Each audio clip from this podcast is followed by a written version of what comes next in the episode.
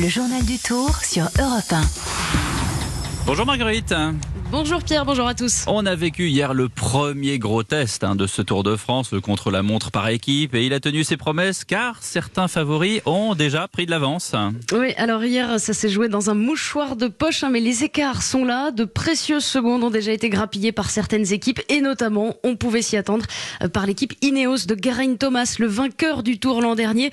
Ineos termine deuxième de ce contre-la-montre, mais c'est le meilleur résultat dans la course des favoris. Geraint Thomas et son équipier Egan Bernal ont donc une poignée de secondes d'avance sur le Colombien Rigoberto Urán et ils ont 12 secondes d'avance sur le Français Thibaut Pinot qui fait mieux que limiter la casse. 12 secondes perdues seulement.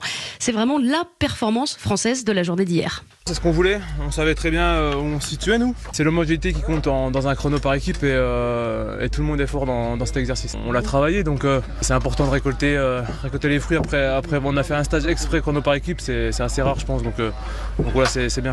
Nous on n'est pas surpris, c'est sûr que tout le monde nous voyait perdre presque une minute je crois donc voilà, nous on savait qu'on était capable de faire, de faire bien. Pinot idéalement lancé dans ce tour, ce qui n'est pas le cas en revanche de Romain Bardet. Avec son équipe, le Français a perdu 58 secondes, presque une minute sur Geraint Thomas. Il se classe dernier de cette course aux favoris. Un gros handicap dès la deuxième étape du Tour de France qu'il va désormais falloir rattraper. S'il veut rester dans la course au podium, eh bien Romain Bardet sera obligé d'attaquer assez rapidement dans les premières étapes de montagne. Alors la montagne, on y arrive jeudi prochain dans les Vosges. Avant cela, pas de répit pour les coureurs. Aujourd'hui, ils devront rouler 215 km avec un finale qui s'annonce déjà mouvementée. Oui, 215 km au départ de Binche en Belgique et jusqu'à Épernay dans la Marne. Le Tour arrive donc en France aujourd'hui avec une étape qui va vraiment se passer en, deux temps. Hein. Une première partie plutôt tranquille, sans difficulté, et puis un final en effet qui là nous réserve pas mal de surprises puisqu'il y aura euh, dans les derniers kilomètres quatre côtes à franchir, un enchaînement compliqué. Et l'équipe de Romain Bardet justement n'a pas l'intention de rester à l'arrière du peloton, d'attendre que cela se passe. Écoutez Vincent Lavenu, le manager, le manager d'AG2R La Mondiale.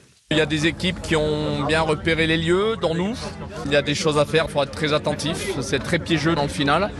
Voilà, donc très attentif. Attention aux cassures, notamment avec les leaders. Il faudra bien positionner Romain avec les meilleurs. Et puis il y aura peut-être un gain d'étape à faire avec un puncher.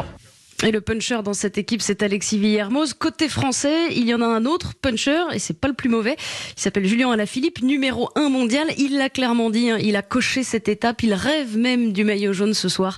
Alors on verra comment ça se passe sur la route, si on a un français en jaune ou pas.